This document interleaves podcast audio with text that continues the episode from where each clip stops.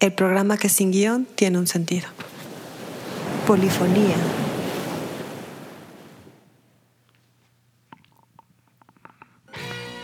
Buenas noches amigos de Radio Arboledas, ¿cómo están? Hoy les traemos un muy buen programa. Vamos a platicar de, de algunas películas y de sus tra- soundtracks. Este tema la verdad es que nos emociona muchísimo porque nos gusta el cine demasiado y la música pues es la combinación perfecta, ¿no? Buenas noches, yo soy Luigi, como les decía, aquí estoy con Oscar. Así es, un saludo también a todos los que nos están escuchando. Pues sí, es un, un muy buen programa con estas, estas rolitas y pues las, las películas también son muy buenas. Sí, los soundtracks, eh, cuando estás viendo una película, escuchas una rola y muchas veces eso se te queda grabado en la cabeza. O sea, escuchas el- la música y luego, luego te remonta a la escena de la película que estabas viendo en ese momento. aunque a veces no, no, no sabes ni qué canción es, pero cuando la escuchas dices, ay, esa canción era de, de, esa película, en, en tal escena y todo. Sí, también ayudan a generar una atmósfera en lo que, en lo que estás viendo y, y pues sí. Ahorita vamos a platicar un poco más. Eh, les queremos recordar, bueno, más bien comunicar, que la página de lasarboledas.mx ahorita tiene problemas técnicos, pero están trabajando en ello para levantarlo, así que los que nos están escuchando ahorita solamente es por TuneIn. Así es, sí, no, no, no, no se despeguen, pero pues ahí vamos a estar en, en Tuning, en el chat de ahí mismo también. Entonces, en el programa de hoy eh, vamos a compartir con ustedes algunos soundtracks y películas que nos gustan.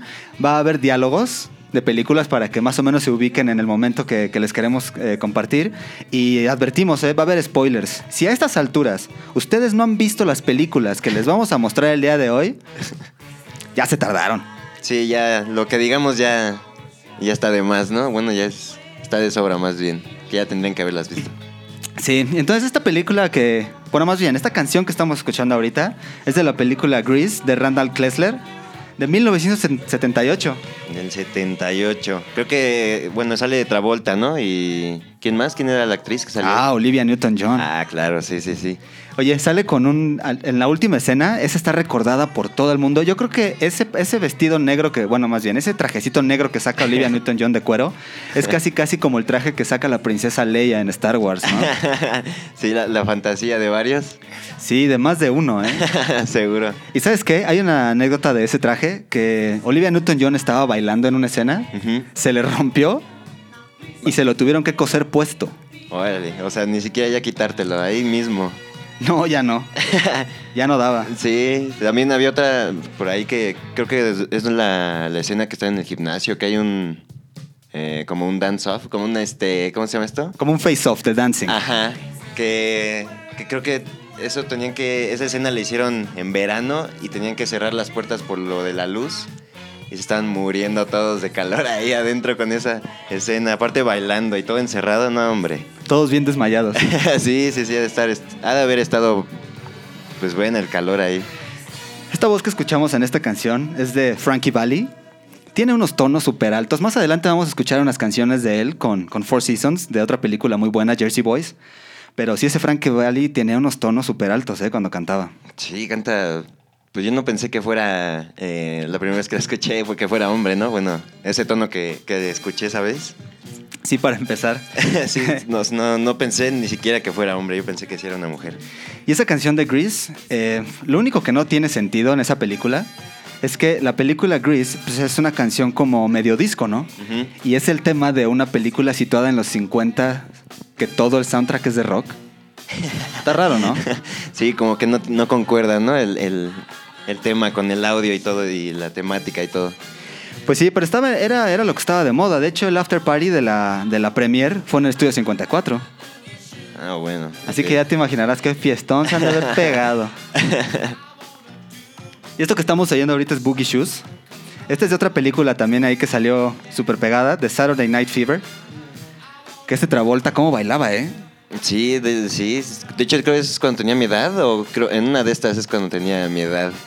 Tenía 23 Sí, John Travolta en, en Saturday Night Fever. Sí. Escuincle. Era ese, en ese eh, cantan los Gees, ¿no? Bueno, la- el soundtrack, bueno, la mayoría, no sé si todo, pero, pero Sí. la música es de ellos.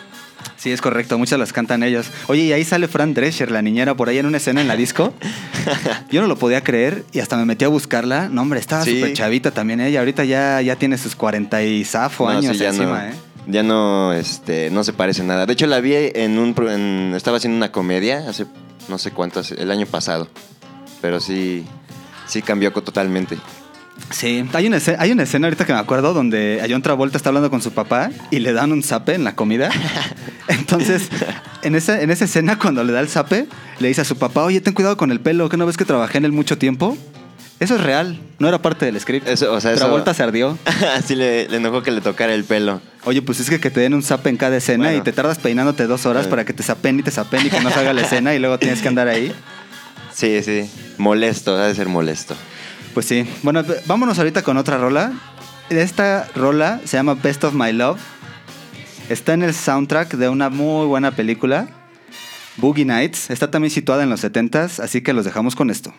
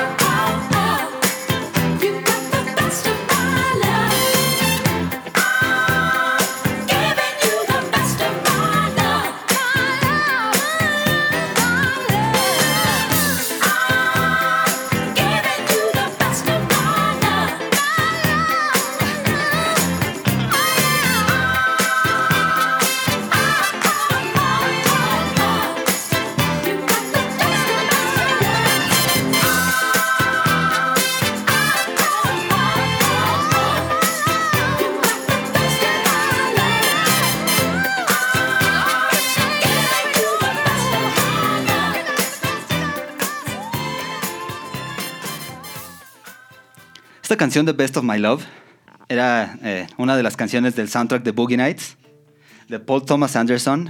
Esta canción, esta canción, esta película salió en el 97. Sí, yo, yo pensé que iba un poquito más, más viejilla, pero, pero no, es, es del 97. Y pues sí está, pues está interesante, ¿no? El tema. Está situada en los 70s. Es otra película setentera. Yo creo que esa época en el cine es muy explotable porque hacían cada cosa. sí, sí. Como por ahí dicen que la realidad supera la ficción. Esa es buena, ¿eh?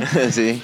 Sí, yo, eh, este- en esta, esta película se trata de un tal Dirk Diggler, que era un personaje de las películas pornos de aquellos años. En realidad, el, el actor, bueno, el nombre real de Dirk Diggler era Josh, era John Holmes. Ok. Entonces este tipo era conocido porque su miembro medía 30 centímetros. Era Long John o algo así, ¿no? Le- era el apodo, creo, una cosa así. Ah, sí, era Long John. Sí, ¿no? Órale. sí, creo que sí.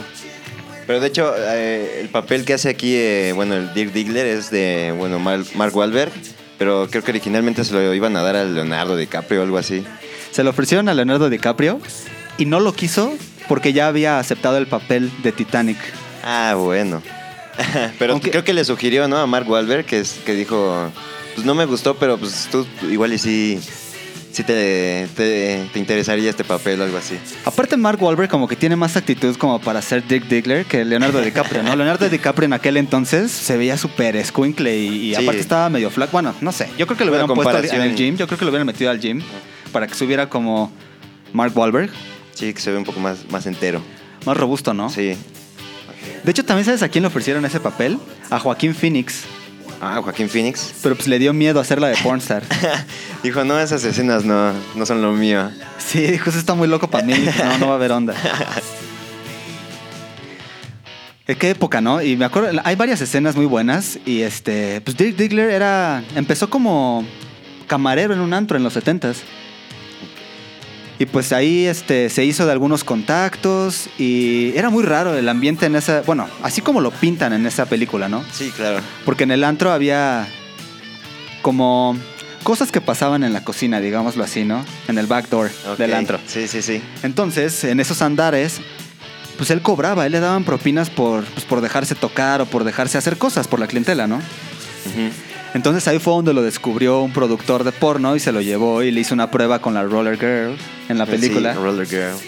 Que, que también iba a ser Gwyneth Paltrow, ¿no? Pero no recuerdo quién es la, la actriz eh, que sí, la original. Bueno, la que sale... a la que ya sale en la película. papel, Ajá. No sé yo tampoco, pero se lo ofrecieron a Gwyneth Paltrow y pues ella también sí le dio miedo porque pues las escenas eran de que anduviera ahí escenificando porno, ¿no? sí, yo creo que sí le, le espantó también. Eh, creo que es Julianne Moore. Ah, Julianne Moore, Sí, ok. sí. Sí, sí, sí, Julianne Moore. Sí, pues también ah, había una, una chava en esa película. Hay- en esa película hay un personaje que de hecho se parece al enanito de Game of Thrones, Ok. que sale con biguete y toda la cosa, no me acuerdo cómo se llama, pero él en la película está casado con una tipa súper promiscua, ¿no? Que le pone el cuerno con todos en las fiestas, enfrente de la gente y en la alberca y en donde caiga. Y, pero esa actriz sí era en realidad una actriz porno que todavía está vigente. Tiene como 55 años la señora. Órale. Se llama Nina Hartley. Pero pues ella todavía anda rodando ahí por el medio. Y pues sí, ella, ella también participó en O esa sea- película con... Sí, o sea, no actuó eso. ¿O qué? O sí. Bueno, pues seguramente actuó, ¿no? Pero, pero pues ella estaba familiarizada con el tema, digámoslo así. Ok. Era la profesional en, en eso. Sí, de hecho Nina Hartley llevó una vez a...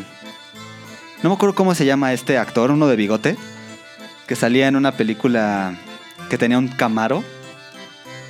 Ay, no me acuerdo del nombre, pero No. la cuestión es que lo tomó, que era el productor de, de las películas porno en esta, peli- en esta película de Boogie Nights que les digo, y se lo llevó a una, a una, eh, a una grabación real. Y él mismo lo dijo, que era súper incómodo estar ahí. Burt Reynolds, ya me acordé. Burt ah, Reynolds. Burt Reynolds, ok. Se lo llevó a una grabación y él regresó y dijo, esto es lo más incómodo que he presenciado toda mi vida. Pero pues yo creo que pues en esos tiempos así era, ¿no? Bueno, eh, todo eso eh, lo que te presentan ahí en la película, yo no sé qué tanto se acerca a esos tiempos, pero pues yo creo que sí era bastante certera. pues sí, yo creo que sí. Sí, también en esa película hay una anécdota de que la prótesis que utilizaba Mark Wahlberg para las escenas de desnudos y de cuando estaba pues, en calzones o así, se la quedó de recuerdo. Ok. Sí, dice que ahí la tiene. Yo creo que la debe tener como trofeo o algo así. Porque sí, seguro. Esto que estamos oyendo de fondo es del soundtrack de Amelie otra película maravillosa. Es como una. Es como un. ¿Cómo de llamarlo? Es como un. Un cuento de hadas. Algo así. Ahorita lo que va a seguir. You're in public, you have a certain charisma, we do a show, I'd go back to the hotel, empty my pockets, there'd be 15, 20 cocktail napkins with phone numbers on them. What I'm saying is, none of us were saints. You sell 100 million records, see how you handle it. And then one day, a tune pops into my head. I jot down some dummy words, Nick and I do a quick head arrangement, then we call the studio and sing it to crew. And the whole world exploded. Los dejamos con esta canción, The Jersey Boys.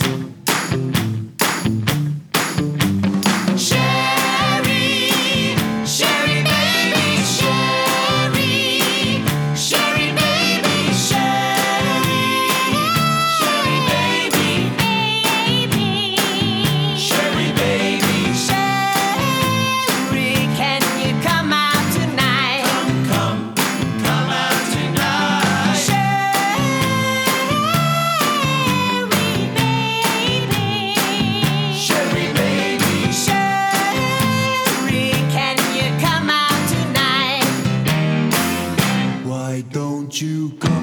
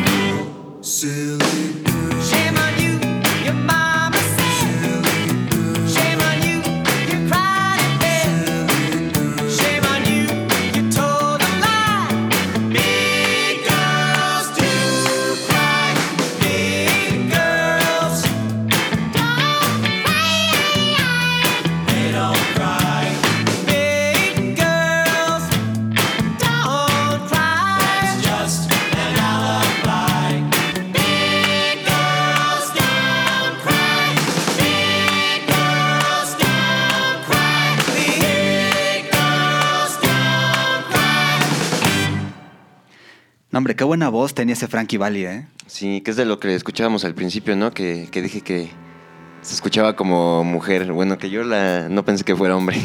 Sí, de hecho los tonos que alcanzaba Frankie Valli eran muy altos.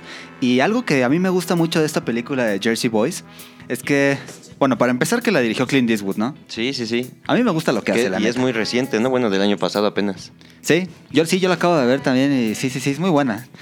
Y lo que me gusta mucho de esta es que Clint Eastwood lo que hizo fue reclutar al cast que pone esta obra de Jersey Boys en Broadway. Ok, o sea, los que no eran actores, eh, podría decirse, pues de cine, ¿no? No, de- es De que... teatro, pues podría ser más bien. O... Pero el rollo Ujú. es que ellos cantaban en vivo en el set. Ok, sí. Entonces, esas, esas voces que oyes en esta, en esta película, que esta canción de Can't Take My Eyes Off You que estamos oyendo ahorita de fondo también es de Frankie Valli, se la canta su hija, y también sale en la película. Entonces, se pueden dar una idea de, las, de la voz que le exigía, por ejemplo, al personaje que era eh, Frankie Valli, lo, lo personificaba este muchacho que se llama ah, Frankie John, ¿no? John ah ya sí John, Lloyd. Young Ah, John Lloyd Young. John Lloyd Young sí este chavo entonces pues canta muy bien no Sí, pues para llegar al tono que, que, tenía, que, tiene, que tenía Frankie Valli, bueno, pues, no creo que cualquiera así tan fácil, ¿no? sí no está súper rudo Sí, y pues los otros también, bueno, todo el, el cuarteto, ¿no? Para que, que llegue al, al mismo tono. Sí, eran los chavos de The Four Seasons. Ok. Entonces en la película reclutaron, creo que era un barítono y era un alto y un contra... No sé, la verdad no sé qué tonos eran, pero los cuatro cantan muy bien y cantan en vivo, así que esa película es muy buena solo por eso. Aparte la, la época en la que está centrada también me parece muy buena y ver cómo ellos empezaron en New Jersey y no tenían ni un clavo, no tenían dinero ni para, a veces ni para comer. Sí, Y cómo llegaron a este lugar, hombre, neta. sí, pues bueno, pues el talento, ¿no? También cómo ayuda. Sí, era innegable. Y uno de ellos era, este, pues era mala hierba, ¿eh? Porque muchas veces hizo que Frankie Valli se metiera en muchas broncas de lana porque el tipo era apostador. Sí, por el, uno que otro vicio que tenía por ahí. sí, sobre todo las apuestas. Entonces, eh, pues qué más. Ah, queremos mandar unos saludos. Quiero mandarle saludos a, al Ray, a Karis y a Emma, a CJ y a Yuli, a Inara también, que nos escuchan y, me dio mucho gusto eh, haberlos visto el viernes y platicar con ellos. Y fíjate que a la gente le divierte este programa, yo creo que igual, igual que a nosotros. Sí, y ojalá, es lo que, esa es la intención. Sí, de eso se trata. Y también quiero mandar un saludo aquí a, a- a la seguridad de la estación, al Ghost Nicholson. que si no fuera por él, no sé qué sería de nosotros. Aquí nos cuida cuando llegamos y cuando nos vamos. Así es, el, ya- el buen Gus Nicholson. Gus. Ya le cambiaste el nombre que a sí, Gus. que sea Gus. Sí, esta canción de Can't Take My Eyes Off You, off of you yo creo que está covereada. Ya como... ¿Cuántos covers ha de tener? Hijo. Fíjate, le he hecho cover Head Ledger en una película. Ok. Muse. Ah, ok. Gloria Gaynor. Yo creo que esa es la más conocida, ¿no? La de Gloria Gaynor. Ajá, la de Gloria Gaynor. Frank Sinatra y Boy Town Gang. Ok. Era un grupo como de disco setentero, también que le hicieron ahí un cover. Debe ser parecido al de Gloria Gaynor, yo creo. No, pero pues sí, eh, pues el éxito, ¿no? De que todos lo querían interpretar. Pero no, no creo que, bueno, que llegaran a- al tono de Frankie Valli. Bueno, cada quien en su Tenían estilo, su ¿no? estilo, sí, pero yo creo que la original es, es la buena. sí, yo, sí, yo creo que sí. Ese Frankie Valli también este, tuvo unas épocas en las que se volvió loco, yo creo, y, y se sentía como los virus más grande que Dios. Había, había unas donde... Hay unas anécdotas por ahí de él que él decía que quería ser más grande que Frank Sinatra. Ah, sí, así es. se conocían, estaban ahí, no, eran- no sé si hayan sido brothers o no, pero se conocían. Es que aparte los dos empezaron a cantar en un bar de un tal Jeep de Carlo, que era uno de un, un, un mob, así, un mobster. Ok. El, ma- el mafioso de la ciudad.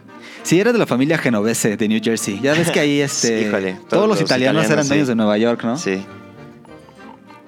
¿Y qué estamos oyendo ahorita? ¿Qué estamos escuchando? Estamos escuchando Los Días Tristes del soundtrack de Amelie. ¿Has visto esa película? ¿Es cara Amelie? No, esa sí es la... Creo que es la única que no he visto. Esa película es muy buena porque como les decía hace rato antes del corte, es, es como un es como un cuento de hadas, pero de adultos. Ok. Aparte tiene muchas escenas muy buenas, tiene diálogos eh, entrañables. Hay una parte donde ¿Es en francés todo? sí, claro, sí, sí, sí. Pero hay una escena donde el vecino de Amelida hasta abajo tiene, tiene una verdulería, ¿no?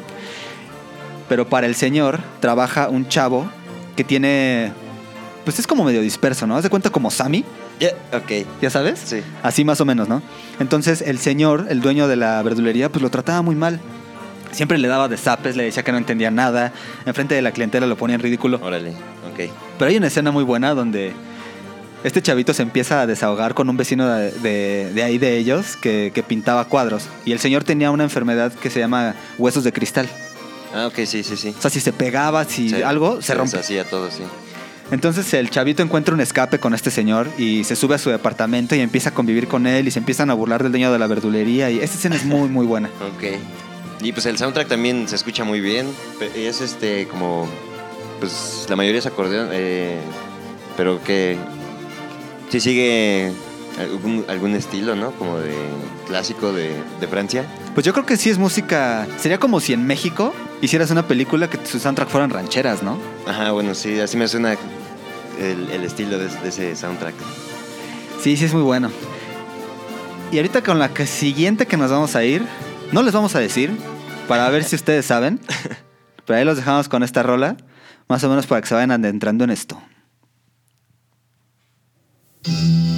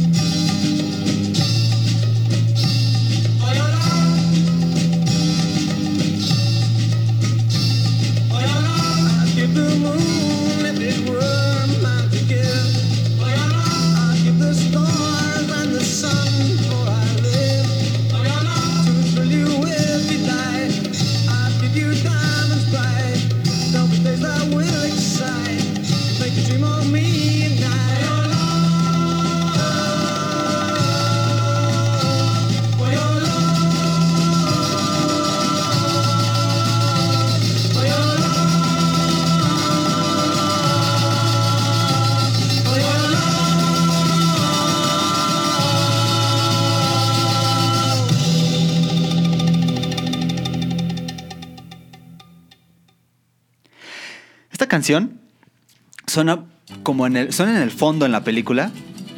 Aquí ya hicimos una, una rápida encuesta y al parecer no saben de dónde es. sí, pues un poquito de, de Fear and Loading en Las Vegas. Esta película es una maravilla, en muchos aspectos es una joya. La dirigió Terry Gilliam en 1998, tampoco no es tan vieja, ¿eh? Pues no, no es tan vieja. Para, bueno, para la, la época en la que está centrada, sí es 70 por ahí, ¿no? Sí, para variar. bueno, Este Terry Gilliam tiene un, tiene un sentido del humor medio bizarro. Aparte que Hunter S. Thompson escribió ese libro con todo el veneno del mundo. sí, sí. Era una muy- crítica social, era una crítica política. Sí, también le, pues, le tocó pesado, ¿no? De parte de, pues, de del gobierno, de, pues, de las noticias también que le preguntaban de sus ideas locas que tenía. Sí, ese- a, mí, a mí me da mucha risa dos cosas. La primera es que cabuleaba durísimo a Nixon en público. Sí, sí, Le decía unas cosas súper llevadas. Y la segunda que me da mucha risa fue cuando se postuló para ser gobernador de, de Aspen. De Aspen. Nada más. Era el partido revolucionario del peyote en la mano, una cosa así. Porque el, el afiche de su partido era un puño Ok. y tenía un peyote así adentro en la mano. O sea, lo tenía agarrado. Sí, y él decía que quería legalizar todo lo que era ilegal, que quería parar la guerra en todo Estados Unidos y en todo el mundo, y que Nixon no sabía lo que estaba haciendo, y ah, era súper llevado ese Thompson, ok, ¿eh? sí.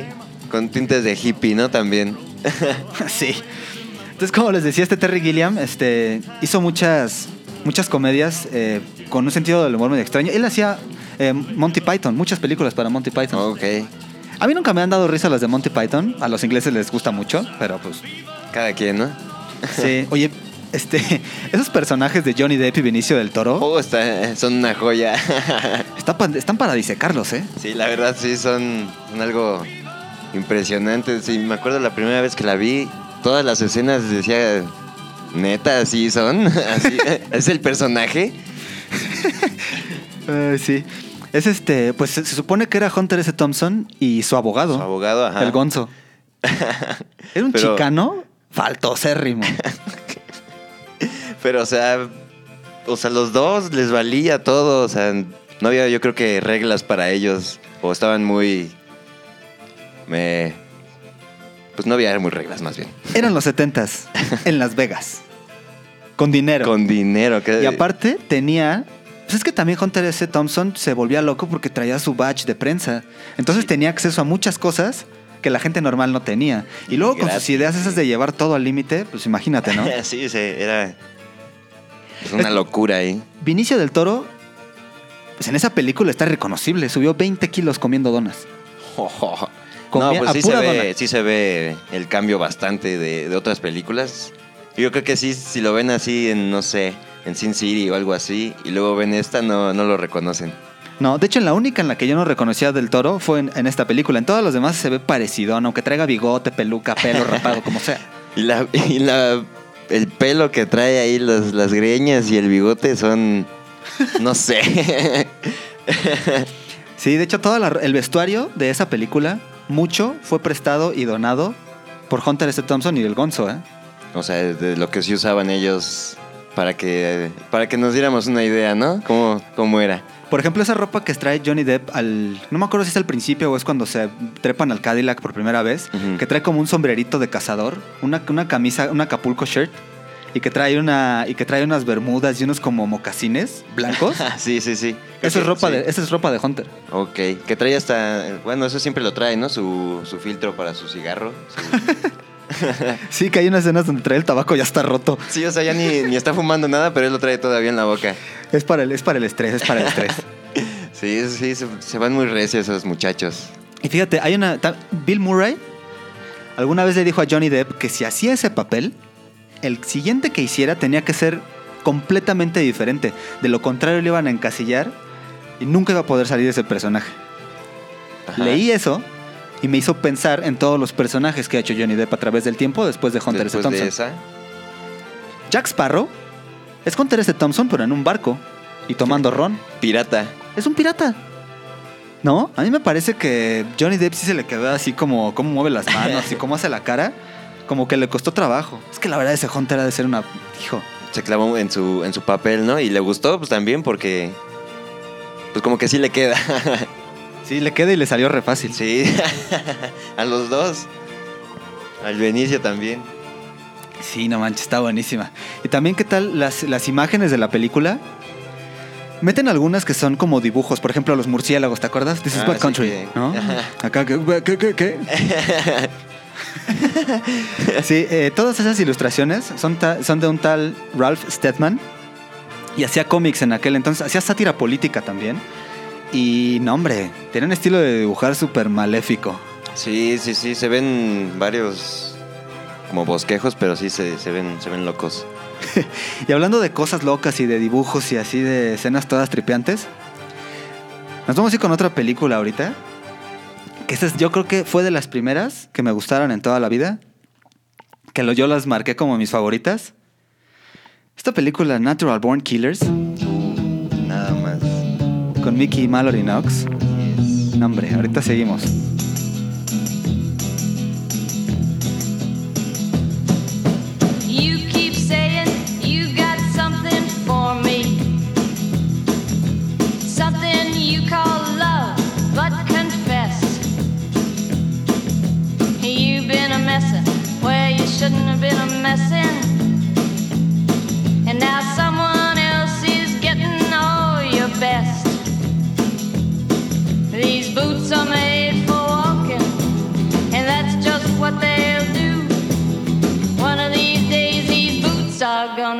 Walk all over you.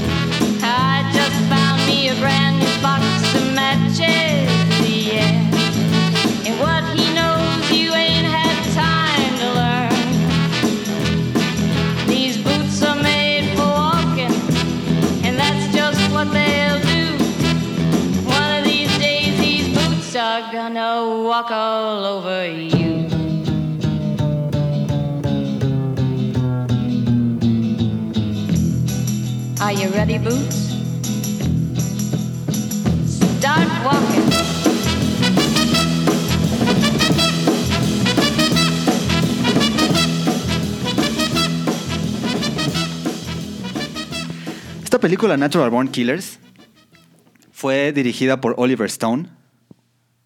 Sí, también estuvo Woody Harrelson, que son los que actúan ahí, con, y Juliette Lewis. También sale, ¿cómo se llama? Ah, el de Iron Man. Ah, este. Robert Downey Jr. Ah, sí, también sale ahí. Son unos personajazos todos en esa película, ¿eh? Sí, y pues la trama es, hijo, también está muy loco eso de que, de que se hagan pareja y, pues bueno, se vuelvan como psicópatas en serie, bueno, Asesinos en serie. asesinos ¿no? en serie, pero... De pero, hecho- sí, sí, sí. De hecho, es una sátira de cómo la televisión americana idoliza a los. Pues a los. a los serial killers, ¿no? Sí, pues de hecho ellos por eso se eh, aumentaban, ¿no? Bueno, su, su- sus matanzas y eso. Veían en la tele cómo se los, los ponían y decían, ah, qué padre, esos nos creen como dioses en vez de tenernos miedo. Sí, de hecho, esta película de Oliver Stone que salió en el 94, él, él también dirigió The People vs. Larry Flint con el mismo Woody Harrelson. Con Woody Harrelson, sí, Otro muy peliculón, buena. ¿eh? Sí, sí, sí. Eso también. Esa rola que escuchamos antes, la de These Boots Are Made for Walking, me recuerda, no sabes cuánto, a Mallory Knox, a Juliette Lewis. Juliette Lewis. Sí, oye, oye, y quiero recordarles también ahorita, la página está caída, pero si podemos interactuar por Twitter o por Facebook o por hasta el WhatsApp si quieren. en el TuneIn también. Sí, Ahí también está ahí chat. está abierto ese chat. Y, y hablando de, de Juliette Lewis, un saludo a la Pecas que nos está saludando aquí por el WhatsApp. Un saludo. y también esa Juliette Lewis, creo que le rompió la, la nariz a Tom Sizemore ahí en una escena que, que le cerraba la puerta o algo así, ¿no? O lo estrellaba contra la pared o algo así, pero sí se la rompió de, de veras. Sí, hay una escena donde eh, Mallory Knox azota a Scagnetti. Ah, Scagnetti, sí. Sí, lo azota y le rompe la nariz. Así fue neta. Sí, Sí, es que ah, es, Mallory Knox tiene todas las escenas en las que está con un hombre en esa película que no es Mickey, acaba pegándole, de alguna u otra sí, forma. eso sí. Lo que pasa es que al principio de la película se ve como su papá era child molester, ¿no? Y entonces como que la agarraba. Creo era un tipo gordo que estaba en una camiseta. Sí, se abusaba de ella y, y llega, pues, este. eh, Woody, ¿no? A salvarla de todo eso y. Que era el carnicero. sí, también, pero le da una, una golpiza, ¿no? A su papá también. Sí, para que se lleva. Sí, estése quieto y me llevo a su hija. Sí, ¿sabes qué? Hay otro personaje, eh, el de Tommy Lee Jones, que es el, que es el warden de la cárcel. Sí, sí, sí. Qué tipo tan despreciable. Sí, y pues sí, yo creo que ese era su objetivo principal. Entre más despreciable, mejor. sí, de hecho como, sí. Como el Silverio. Qué nefasto, sigo diciendo que qué nefasto. Sí, Un saludo a Silverio y al Esteban. nefasto. Y el Esteban que ya no se lastime, por favor. Sí, le volvieron a chocar otra vez. Otra vez. Ya, ya, por favor, ya. Ya para el Esteban.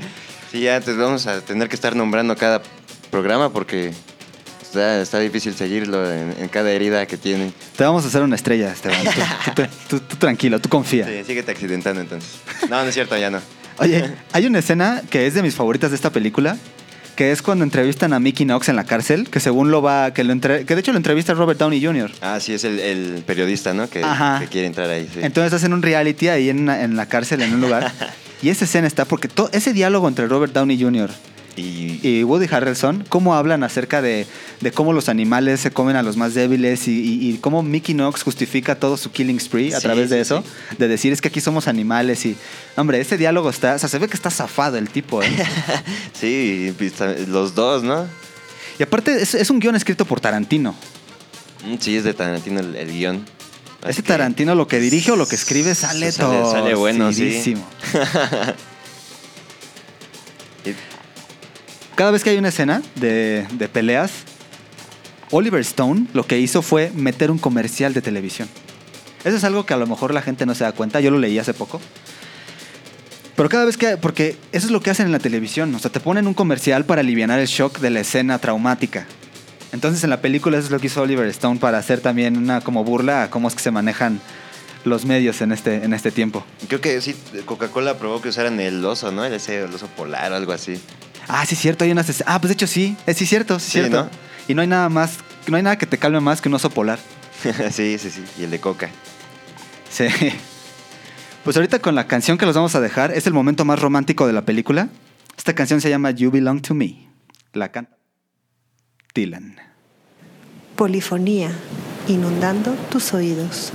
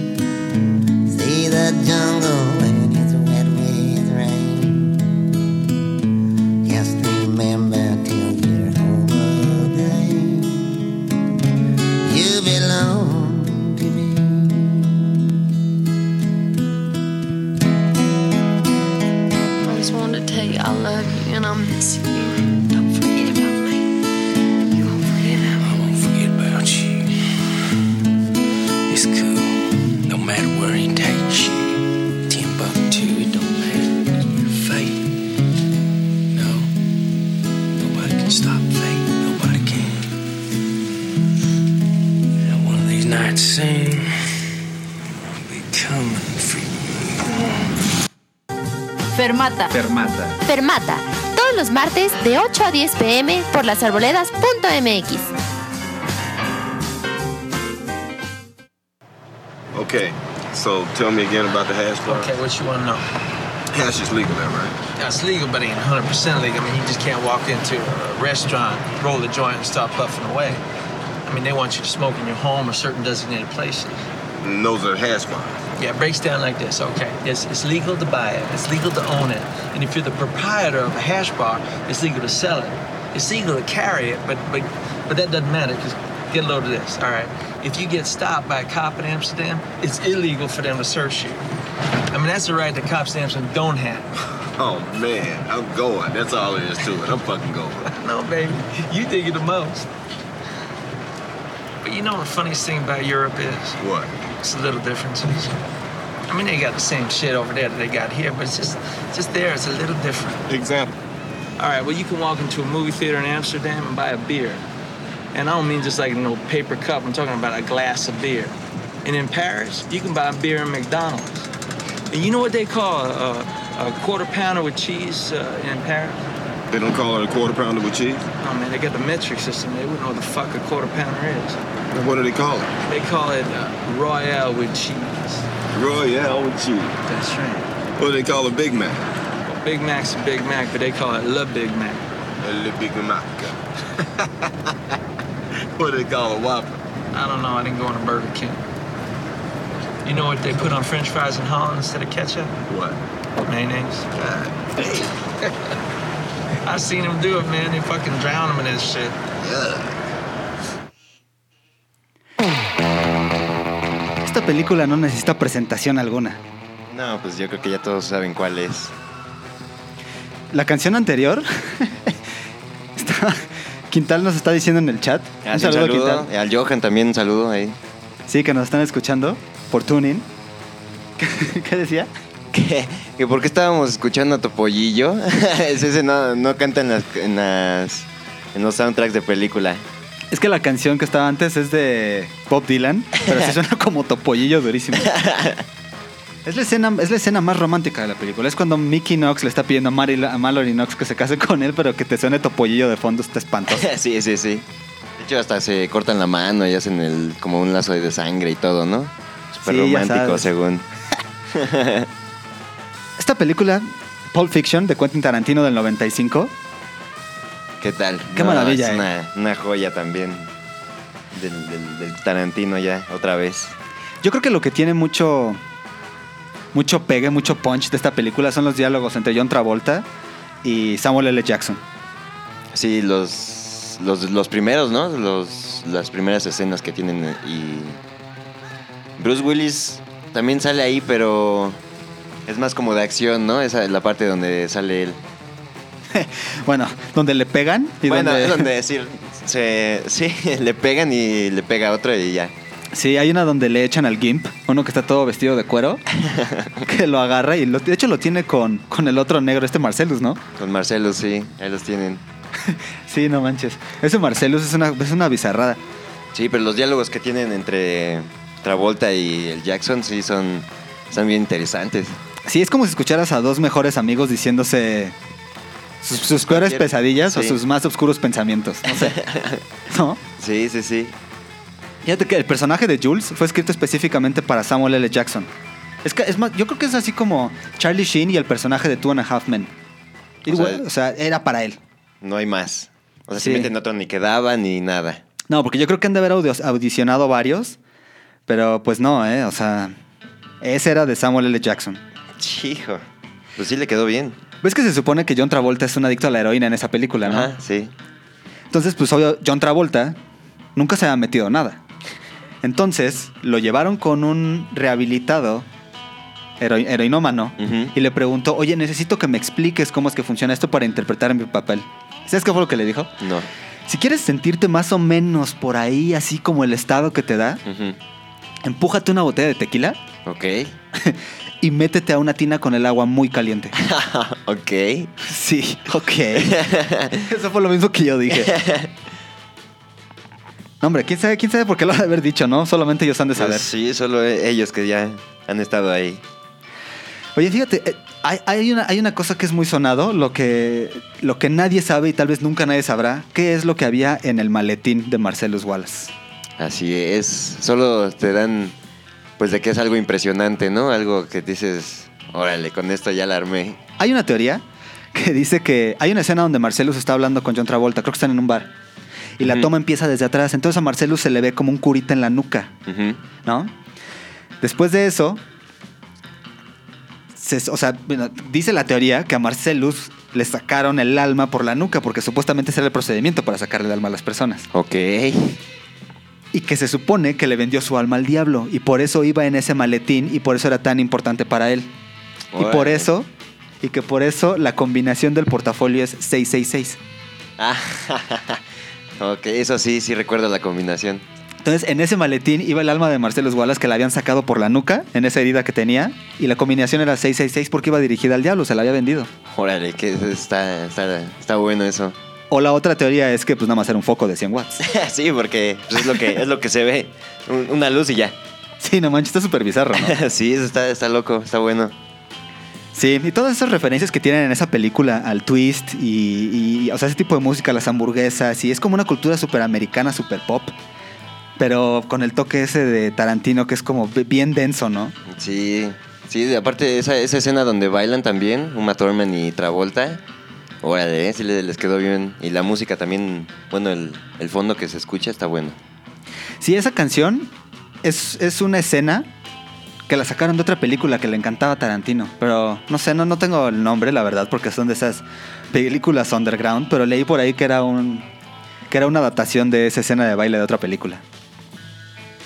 Oye, ¿qué tal con los personajes estos de el Honey Bunny y Pumpkin? Que era Tim Roth. Ah, muy, los que quieren robar ahí este, el, como el Vips, ¿no? Que es este el pinche, la, la cafetería. Sí, no, qué bizarrada. sí, está, y cómo se hablan entre ellos y todo eso. Yo creo que, no sé, está, está muy bizarro, sí. Sí, la neta está muy buena. Chéquenla, esa película es muy buena. Los dejamos ahorita con, con más canciones de esta película. Esta canción que sigue es You Never Can Tell, de Chuck Berry. Y hay una, hay una onda que Uma Thurman le dijo a Quentin Tarantino. Le dijo, esta canción no suena bien, no está chida. ¿Y sabes qué le dijo Quentin? A ver. Tú confía en mí, está chida.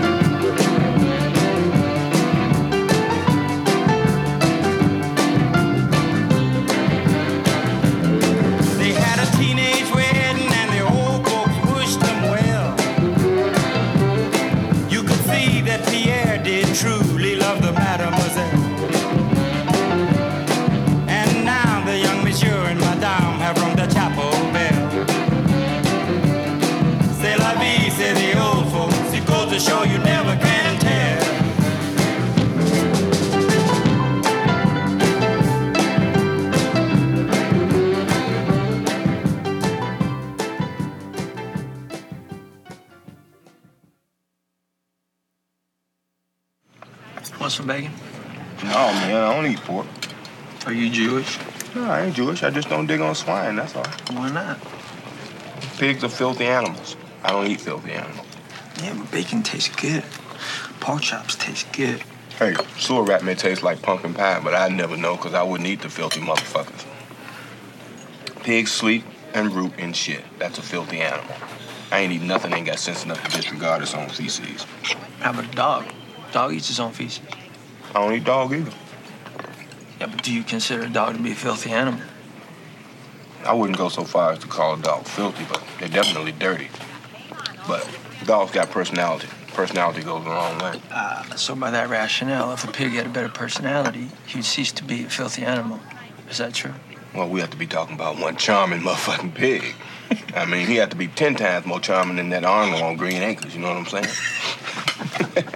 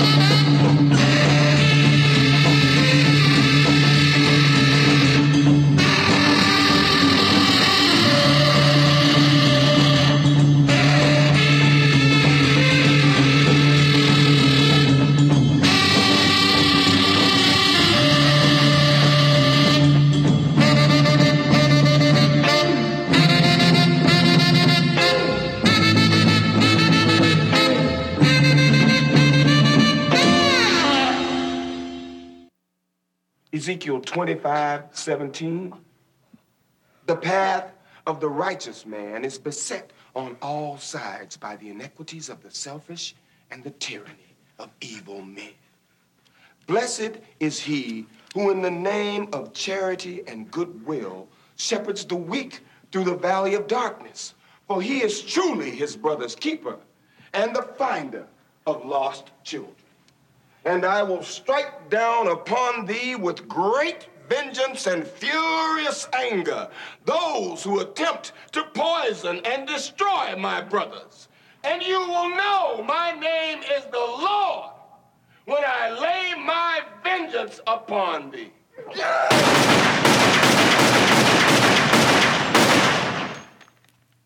Súper maldito. sí, ¿qué tal, eh? Esa, esa escena. Que ese diálogo que dice, que según, bueno, se supone que es de la Biblia, eh, lo inventan entre él y, bueno, Samuel L. Jackson y Tarantino, como la mitad del diálogo que dicen. Lo demás sí viene en la Biblia, pero creo que lo- lo- lo- la primera mitad no, no, no existe. Bueno, la inventaron ellos. Sí, tuvieron que modificarle un poquito para que tuviera sentido o para que diera risa, no lo sé. Aunque no sé si da risa. Bueno, ya cuando lo ves varias veces, te das cuenta que está loco el tipo, ¿no? Sí, sí, sí. Porque se supone que es como un, un reverendo o algo así, ¿no? Un, Pues yo bueno, creo que matón ju- o sea, aparte. justifica sus matanzas a través de que está salvándolos de sus, de sus demonios y de sus malos comportamientos. sí, bueno, se supone, ¿no? Oye, hemos hablado tanto de John Travolta en este programa que ya me imagino. Un saludo a Marilu, que seguro de estar o colgada de la lámpara o sentada en la orilla del sillón escuchando este programa, porque John Travolta, súper fan, ¿eh? Sí, ok. Un saludo también. Sí, dice que le da el váguido cada vez que lo ve. Hasta se marea. Esta canción, ¿qué tal, eh? La verdad, siento. Siento un poco feo que esta canción se haya tocado tantas veces. Esta que estamos escuchando ahorita. Se haya tocado tantas veces hasta el límite del choteo. La, de Born Sleepy, pues sí, pues. Pues es que pues es yo creo que la, la que caracteriza más esta, esta película.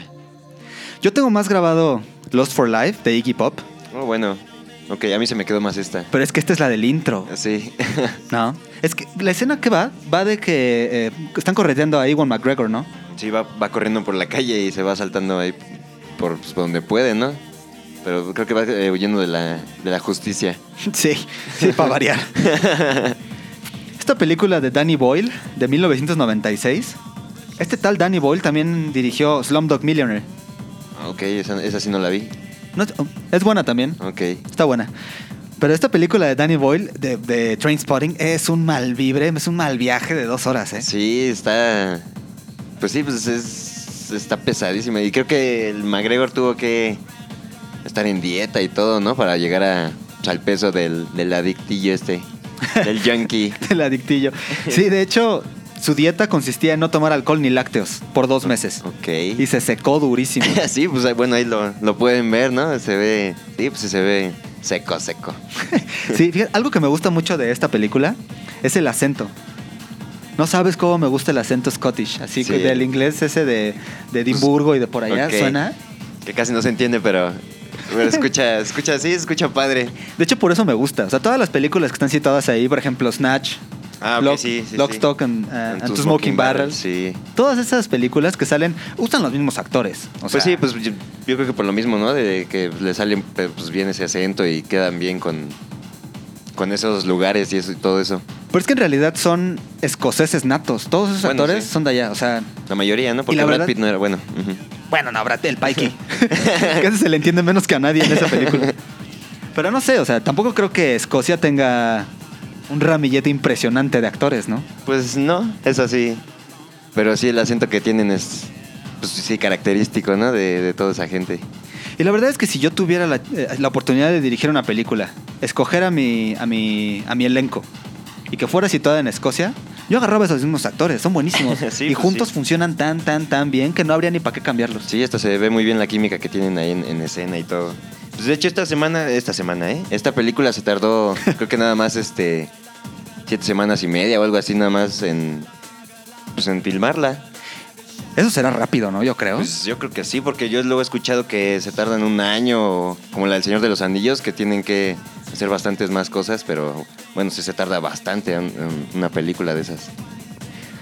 Sí, yo también he escuchado que las películas rápidas se filman en más o menos 40, 50 días. Algunas de las películas que, que- de las que estamos platicando ahorita, vi que algunas se filmaron en 35, 40, 50. La verdad pues no sé cuál sea el promedio, ¿eh? Sí, eso es. Pues y yo creo que sí es el promedio de estas que no son, no tenían, pues como son también en los 70 no necesitaban, yo creo, gran producción, ¿no? De efectos especiales y esas cosas. Bueno, sí, también sí, también depende del tipo de película, ¿no? Hay unas sí. que quedan rápido. Oye, ¿te acuerdas del personaje este de Begbie? Del Begbie. Era uno que estaba todo loco, ¿no? Que se ponía bien, que se alborotaba de nada. Que se "Ah, peleaba. Te odio y no sé qué. Ajá, Sí, que sí, se quería pelear con todo el mundo. sí, sí, sí. Fíjate, la razón de su actitud, y eso viene, y eso lo dijo el que escribió el libro Trainspotting. Ok. La razón de su actitud es que era un gay de closet. Entonces le daba miedo que lo cacharan y constantemente se metía en broncas y peleaba y, y se hacía así para que nadie se diera cuenta que era gay. Oh, no, pues no, casi no. Pues igual y por la ropa te podrías dar un poquito de, de cuenta, pero no traen eh, casi. Pues no se ve que sea. Bueno, que sea que, que escondiera que es, que es gay, ¿no? Oye, no, pues es que si te vas a salir con la ropa, pues todos andaban bien apretados. O sea, pues se tenían que poner las cosas acá como con, como con grasa, Pero ¿no? traía como muchos colorcitos y todo eso, ¿no? Ah, Sutercitos de colores y bueno. El Begbie era acá psicodélico. Y bien loco, se ponía bien loco de todo. Oye, como hablando de, de apretados y de bizarros, el Spud no daba una, ¿eh?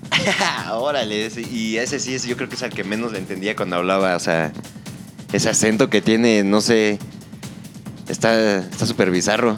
Bueno, tampoco es que anduviera sobrio mucho tiempo en la película, ¿no? En teoría.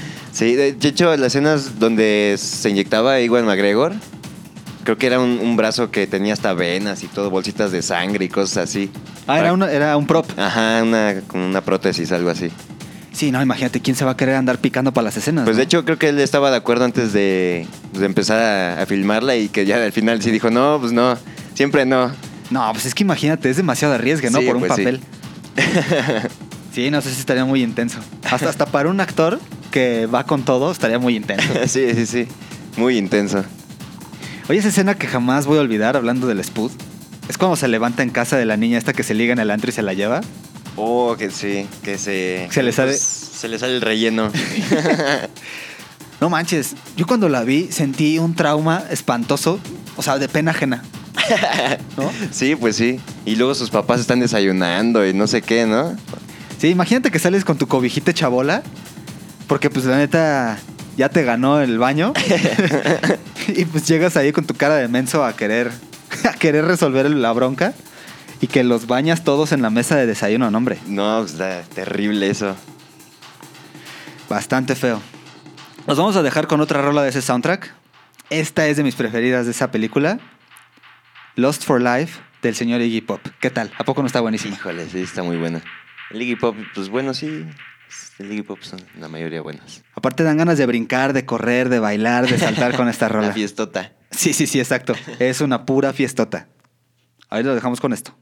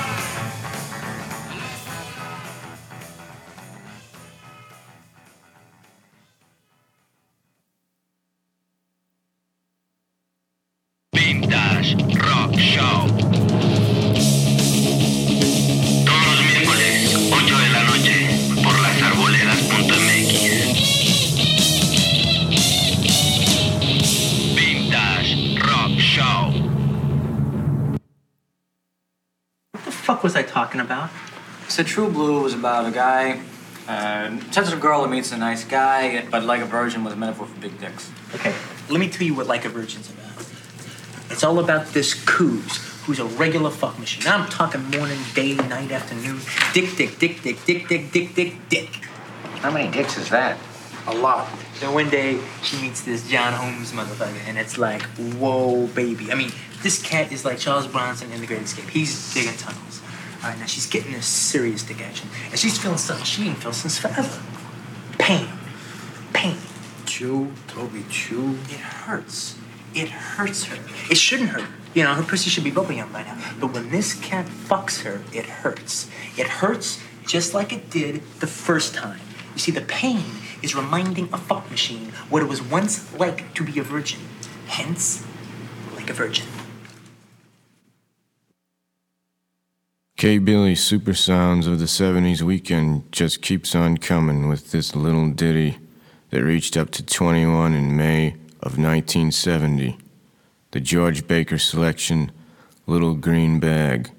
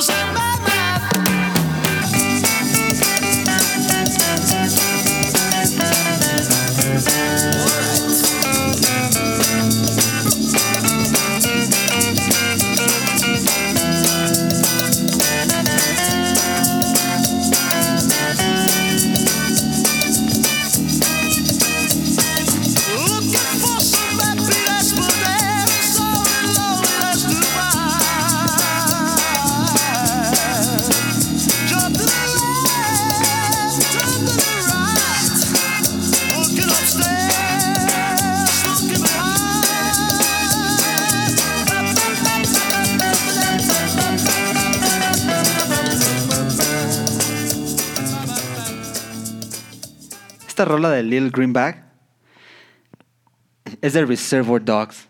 Otro, otro gran peliculón. Sí, del Tarantino del 92. Sí, esa está muy buena. Toda esa. eh, pues la trama, ¿no? De los gangsters esos. sí, gangsters de poca monta que se les ocurre robar, ¿no? Sí. Esta canción de Little Greenback fue.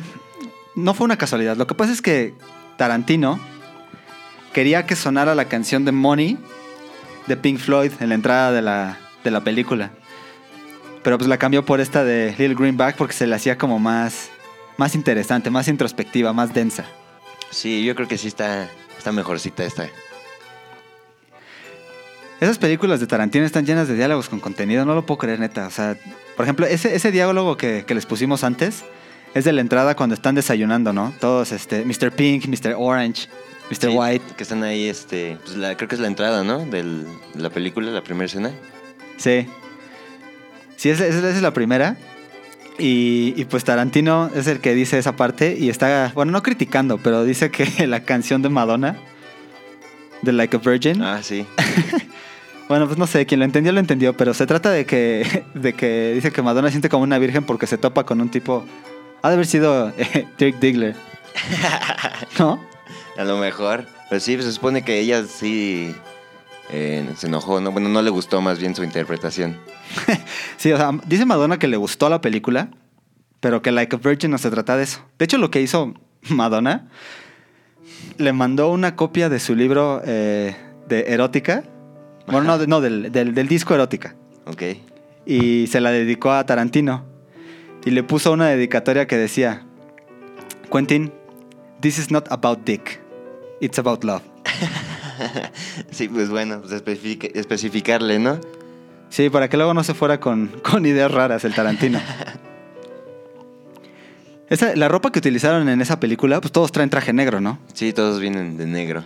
Es increíble el, el presupuesto tan bajo con el que Tarantino grabó esa película. Sí, de hecho también unas escenas, ¿no? Donde tenían que, bueno, donde ya roban, que creo que tienen, que que va uno huyendo y, y agarra un, un coche ahí para, pues, para huir. Creo que esas escenas solo las podían hacer cuando, cuando estaba eh, el, semáforo en verde, porque no, no, no tenían eh, a la policía que les hiciera ahí el paro de, de parar el tráfico y todo eso. De hecho, es Steve Buscemi, ¿no? El que. Ah, sí, sí. Mr. sí. Pink. Ándale. Sí, el que va corriendo y baja una mujer ahí para subirse al coche. Pero que, que solo en, en luz verde para que hubiera coches y, y no hubiera problema. Sí. De hecho, el- el- como te decía, el presupuesto era tan bajo que los trajes eran de ellos. O sea, ni siquiera se los dio ahí de producción. Sí. Y pues eran de ellos y de hecho algunos fueron donados por un diseñador para que los usaran ahí. O sea, tan bajo. Sí, lo, lo que nos den para que podamos hacer esto. Sí, paro para la banda. De hecho, hay una, hay, una escena que es de este, de la- donde torturan al policía que traen en la cajuela, que lo traen dando vueltas. Oh, ya, sí, sí, sí. Ah, cuenta, a esa escena donde sacan al policía, bueno, antes de eso, se supone que, que eh, Mr. ¿Quién es el que se lo lleva? ¿Es Mr. Blue, Mr. White? No sé. Pero el tipo este que se lleva al, al policía y que se lo lleva a dar una vuelta, en la realidad, el actor le dijo, a ver, méteme a la cajuela y veme a dar una vuelta para ver qué se siente y después me bajas y grabo la escena para estar en mi papel y todo paniqueado, ¿no? Entonces lo trepa en la cajuela, se lo lleva, lo mete por unos callejones, se vuela a topes, agarra baches y se lo y lo mete a un drive-thru de un creo que era un McDonald's, un Taco Bell, una cosa de esas. Y, y pide un refresco, ¿no? Entonces llega de regreso, graba la escena y en la escena llega este Mr. no sé qué sea, no me acuerdo. Es Michael Madsen, creo. El, Michael el actor. Madsen, Ajá. Michael Madsen, exacto. Se baja de- del coche y pues lo baja el tipo este y trae un refresco en la mano. Sí, sí, sí. Ese refresco es el que pidió en el drive-thru. o sea, fue eh, luego, luego. Sí, Le llegó en corto. la vuelta y y órale, a filmar. Eso, es- eso es lo que me gusta mucho de, de- de enterarte de estas trivias de las películas, que les dan, les dan, Pues libertad, ¿no? De, de- pues, para interpretar su- sus papeles. sí, y aparte para improvisar, ¿no? sí, pues eso está, sí, pues, está bien interesante que, que quisiera meterse ahí, ¿no? Para sentir todo lo, lo que es. Sí, que te, que te secuestren y que te den una vuelta. Entonces ya cuando baja el policía, esa escena Michael Madsen llega y se supone que lo tortura, ves que le corta una oreja, Una oreja, y luego le echa quiere gasolina. prender, sí. Cuenta la historia que a Michael Madsen le costó mucho trabajo terminar esa escena porque se le hacía demasiado violento. Pues eh, ahí en la película no se ve que, que le cueste trabajo. Sí, pareciera que no, pero Sí, pues dicen, sí. quién sabe, solamente ellos saben. Oye, hay que mandarle un saludo a la Rorra, ¿no? A la, a la buena rorra que nos está escuchando por ahí. Y también a, a- al Narváez, que es primo de Galaxia. Un saludo ahí a- al Narváez. Sí, que no se haga, que es primo de Galaxia allá en Sí, Monterrey. Que saque los boletos para ir. Sí, sí que saque los boletos Bueno, para quemarlos más bien. para que tengan dos personas menos allá adentro. sí, Galaxia. por favor. Oye, este, en esta película de, de Reservoir Dogs, Nice Guy Eddie, ¿te acuerdas de él? Nice guy. Ah, es, eh, sí, es el amigo de, pues el que dices, ¿no? De Michael Madsen. Bueno, Sí, uno pues- gordito. Él es Chris Penn, que es hermano de Sean Penn. Y Sean Penn estuvo casado con Madonna cuatro años. Sí. Entonces hicieron la escena y, y, pues no sé, está curioso que estén hablando así de su cuñada, ¿no? Sí, yo- ¿Quién sabe qué, qué le han de haber dicho después? Pues vámonos con, con otra película ahora. Esta siguiente canción es I'm a Man. Uh, muy buena. Ahorita regresamos, a ver si saben de cuál es.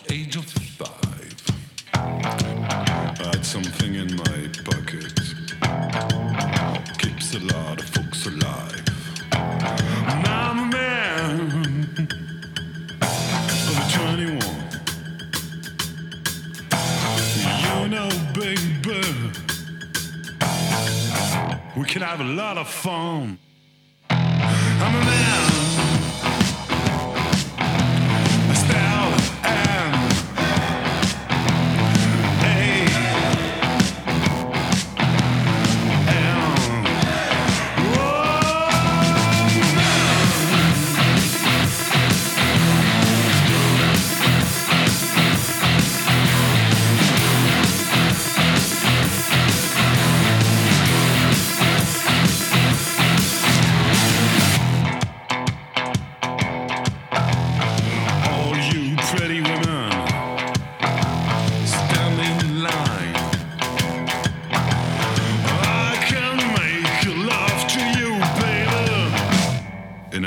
first time.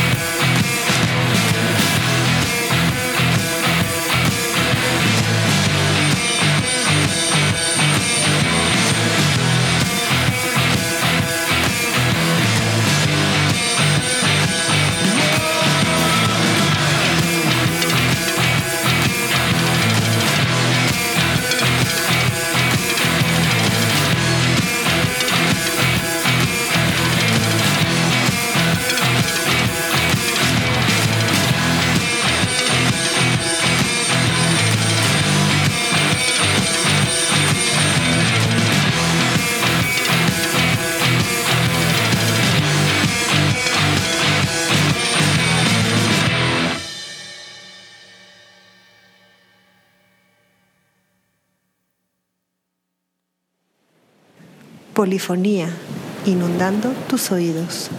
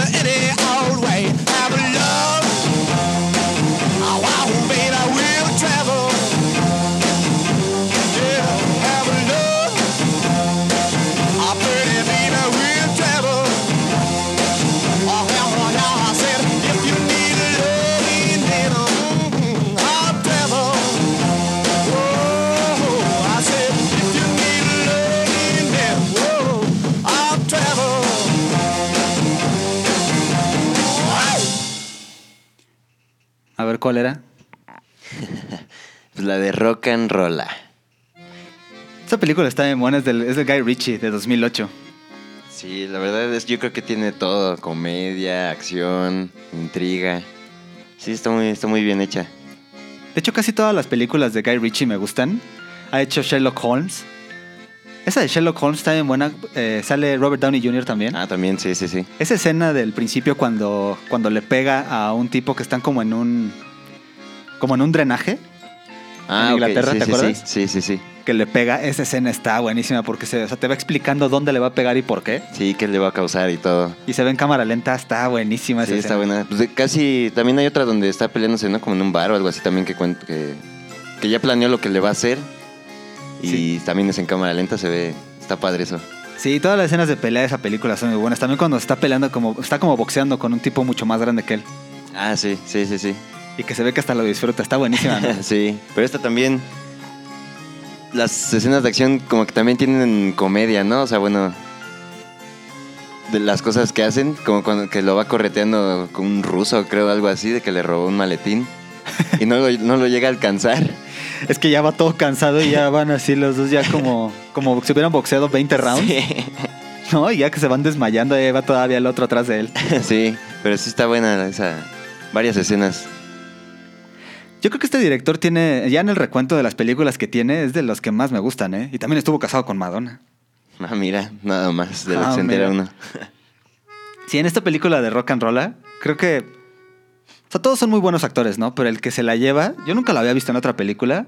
El que la hace de Archie, el que saca las gafas doradas, pues el Rock and Ah, Roll. Sí, sí, sí. Al principio me, me dio la impresión de la película que era como un tipo. Pues como un tipo así como blandengue, ¿no? Como suave. No, pero pues ahí sí. Hasta que lo vi pelearse con el cadenero del antro. Sí, se vuelve loco. Sí, no manches, le saca un lápiz y lo pica en el cuello, no lo sí, puedo o creer. sea, ¿Qué le pasa? Sí, está loquísimo. Y también este Guy Ritchie tiene otras películas, como estamos diciendo ahorita, también tiene Snatch. No, hombre. Uh, Snatch, ¿qué tal? Esa de cerdos y diamantes es buenísima. Sí, está bien buena. Y, y, pues también tienen los acentos que dices, que de, que de esos como escoceses, irlandeses. Sí, el plot de esa película a mí me parece muy bueno, que Brad Pitt sale de, de Pikey. Porque me parece súper bueno porque ento- durante toda la película te dicen que tienes que tener cuidado con los, con los gitanos, ¿no? Sí. Que no son de fiar. y, y a pesar de... Oye, pues le matan a la mamá y la queman adentro de su trailer park. Sí, bueno, esa escena. No se, manches, se vuelve, se ve que se, se vuelve loco. Sí, no, se metieron con él y se las cobró, pero como al 20, ¿no? Sí, pues, pues te- como te decía, no te metas con los gitanos. Y al final me da risa porque los que traen al perro, no me acuerdo que es este Jason Statham, el pelón, el Ah, que sí. sale en Transporter. Sí, sí, sí. Bueno, pues al final de la película se quedan con el pitbull. Que se comió las, unas joyas o algo así, ¿no? Sí, se comió los diamantes Diamantes. Y su juguetito que chillaba. ¿Te acuerdas? Que cuando ladraba sonaba, ¿no? Porque se lo tragó. Sí, sí está muy bueno. Y, y pues toda la trama en general, o sea, cómo, cómo los gitanos les dan vuelta y, y les roban esa y los matan a todos. Una escena que se me hace súper psycho es que le dicen, ¿te acuerdas el tipo de lentes? No sé qué actor sea, pero también Guy Ritchie lo usa mucho. Es un señor ya grande de lentes. Ah, Ok, sí, el, el papá de, de Archie, de... Pues de la, de la estrella, ¿no? De, de rock. No, no, no, estoy hablando de Snatch. Ah, de Snatch. Ajá, el Ah, señor este que era el dueño de, de todo el negocio este de las apuestas, que, que tenía puercos en el sótano. Sí, que tenía... Que le faltaba un ojo, creo, ¿no? O algo así. Y que le dice, no te metas nunca con alguien que tiene puercos en el sótano. Porque si le echas un cuerpo en pedazos, lo desaparecen con todo y huesos en 40 minutos. sí. Sí, está muy rudo esa. Ese es un, ese es un dato para tenerlo en cuenta. ¿eh? Si conocen a alguien que tenga una granja de puercos, olvídenlo. no es de fiar, tal vez. Sí. No le hagan nada. Sí, ¿qué otra película buena tiene? Lock, Stock and Two Smoking Barrels. Sí, bueno, y usa los mismos... eh, los mismos personajes. Bueno, no los personajes, los mismos actores. Sí, es que yo creo que. Pues no sé. A- aparte también, fíjate, Guy Ritchie, en todas estas películas, se me hace que los plots son, son, los plots son muy parecidos. Es como una bola de vagos que roban algo o hacen una tranza y les sale todo mal. Y la historia es súper divertida con intrigas y matan gente y la violencia es como dices hasta cierto punto cómica. Sí. Y, Y todo se entrelaza, ¿no? Bueno, eh, las historias, aunque van, toman diferentes caminos, al final se, se entrelazan todas. Sí, y al final todos se conocen. Sí. ¿no? Sí, sí, qué buenas son. Esas, hay una escena donde. donde entran dos, dos tipos de color a quererse robar una joyería. ¿Te Ah, sí, sí, sí, sí. No manches, entran así con ma- armas y todo y con, y con máscaras y los encierran allá adentro. No, hombre, pobres. Se quieren poner hasta chillar porque va a llegar el dueño y los va a cortar en pedazos y los va a echar a los puercos. Sí, sí, sí, está, están buenas esas dos películas. Bueno, las tres que, que estamos comentando ahorita. La siguiente canción que vamos a poner es de. Yo creo que esta película sí es la que más me gusta de todas las que hemos comentado el día de hoy. Fight Club de David Fincher. Ah, muy buena película, sí. Esta película salió en el 99 y. Pues basada en, en- en un libro, ¿no? Sí, no manches, Chuck Palahniuk qué bien escribe. Sí, sí, sí. Sí me gusta mucho también. Nos vamos a dejar con esta rola de, de Fight Club. Y ahorita vamos a seguir platicando de, de esta película y de Chuck Palahniuk. Ahorita nos vemos. Esto es Polifonía.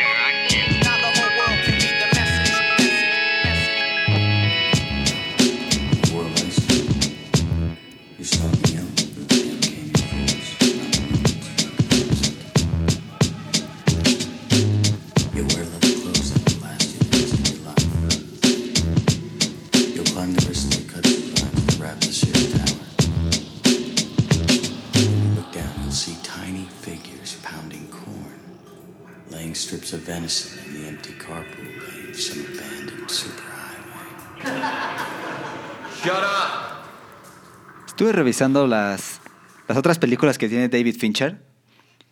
Y de toda la historia que ha sacado de películas, la única que reconozco y la única que me ha gustado es esta de Fight Club. Ok, pero como cuáles son las... Nah, pues vi los nombres, pero son O sea, películas ni que siquiera figuran. pues, nunca las había oído. Seguro Ok. alguien clavado que sí le guste Fincher, pues las, las ha de conocer todas, pero pues yo no. Ok, pero esta sí está, está muy buena. Sí, no desde el principio. ¿Te acuerdas, ¿Te acuerdas cómo empieza con una secuencia donde salen unas neuronas y es como todo azul y como impulsos eléctricos y no sé qué? Esa escena, tuvieron que contactar a un tipo, a un, a un, este, a un tipo que fuera neurólogo. Ok. Y el tipo más o menos le explicó a David Fincher cómo es que es el viaje de un de una señal de pánico en el cerebro. Ah, ujú. Y lo reprodujeron para el intro de la película. Entonces, esa parte del principio que se ve que están pasando impulsos eléctricos a través de neuronas y así, y al final, si te fijas de todo el intro, es como si la cámara saliera de la cabeza de Edward Norton. Sí, así. Entonces, en realidad es un... o sea, un close-up a su cerebro, algo así, ¿no? Sus neuronas. Sí, es como un mapeo del cerebro de cuando alguien tiene un impulso de miedo, así, un, un fear impulse, así. Está, está buenísimo eso. Vale, está bueno. Hay una escena también donde... ¿Ves que están jugando golf en Paper Street? Ah, que están en la calle, sí, pegándole hacia las, pues, a las pelotas, una de las pelotas de golf, hacia donde sea, ¿no? Bueno, no se ve hacia dónde, pero...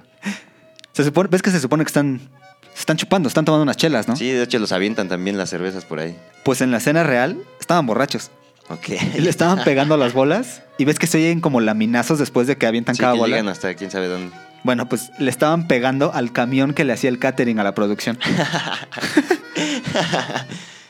Valiendo, dice yo aquí, tengan. Y de hecho hay una parte donde se oye que se rompe un vidrio. No sé si habrá sido el de la camioneta en dado caso. Así como que hasta se espantan ellos. Dice, ay, vámonos de aquí. Ese, ese término de Paper Street, ves que así se llama la calle donde según vive Tyler, Durden, ¿no? Ajá. El término es acuñado porque en Estados Unidos, cuando hacen, cuando están haciendo mapeos de colonias nuevas que van construyendo, Mm, es el equivalente al John Doe de las personas. ok. O sea, cualquier calle que están, que mapean primero antes de construirla, se llama Paper Street. Ok, está como en blanco, ¿no? Como un... Pues sí, como el que, que no tiene nombre todavía. Sí, de ahí lo sacaron. Órale. Oye, es- también está loquísimo esa onda de que nunca se sabe el nombre del narrador, ¿no? Ah, sí. o sea, pues escucha y sabe todo, pero pues quién es, ahí sí. ¿Quién sabe? Hay quienes dicen que se llama Jack.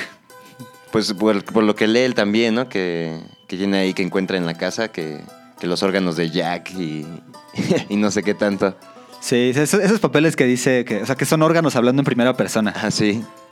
Soy el colon irritado de Jack. ¿No?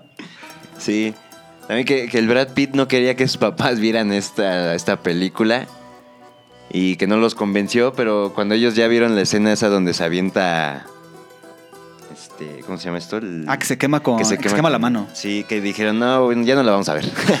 Ahí se echaron- es que está loquísima. Toda esa película tiene cada escena. Oye, también, esa escena donde Edward Norton está en su cuarto y está escuchando a Marla y a, y a Tyler Durden que están este, echando pata en el cuarto de al Ah, lado. sí, sí, sí, que se va a ¿Ves asomar, ¿no? O que no lo dejan dormir. Ajá.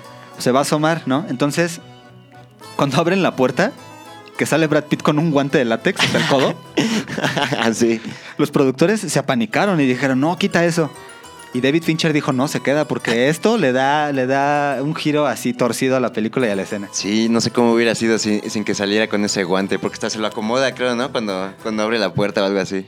Sí, también hay otra. ¿Ves esa escena cuando terminan, según se quedan los dos acostados en la, en la cama? Marla le dice algo a Tyler, ¿no? La línea original, lo que le decía Marla era, después de tener sexo durante no sé cuántas horas, le dice, I want your abortion. ok. Entonces los, los productores lo oyeron y Ajá, dijeron, no, no, pues- no manches, quita eso, por favor. y le dice Fincher, sí, no te preocupes, yo lo quito. Y la cambiaron por, I haven't been fucked like that since grade school. Entonces ya cuando lo oyeron la segunda vez esa línea, le dijeron, no, no manches, mejor pon la otra. Y dice Fincher, no, pues, es que ya, que- no, pues ya, ya, lo grabé, ya quedó. Hijo. No, no manches, qué, qué líneas, ¿no? Sí, pues también.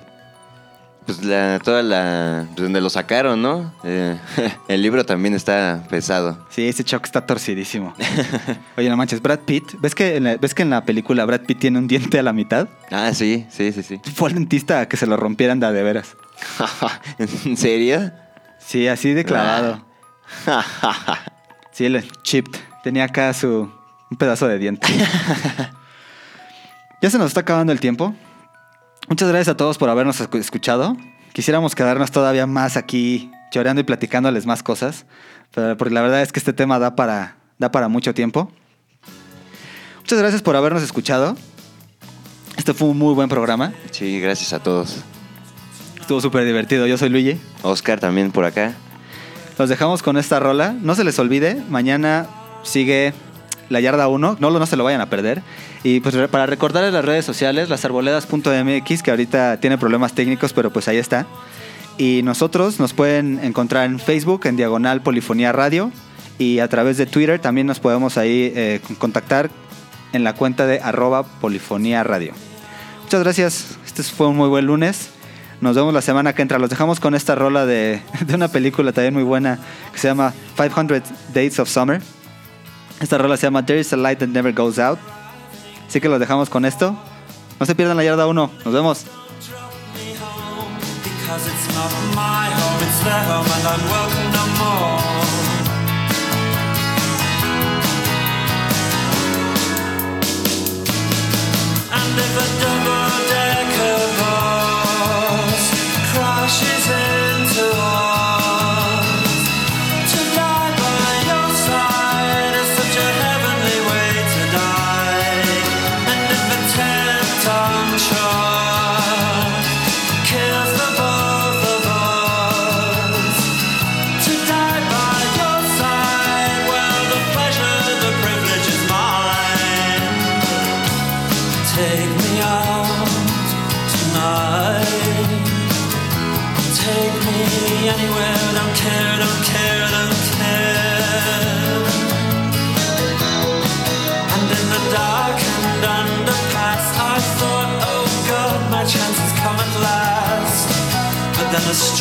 Gripped me. man, I just couldn't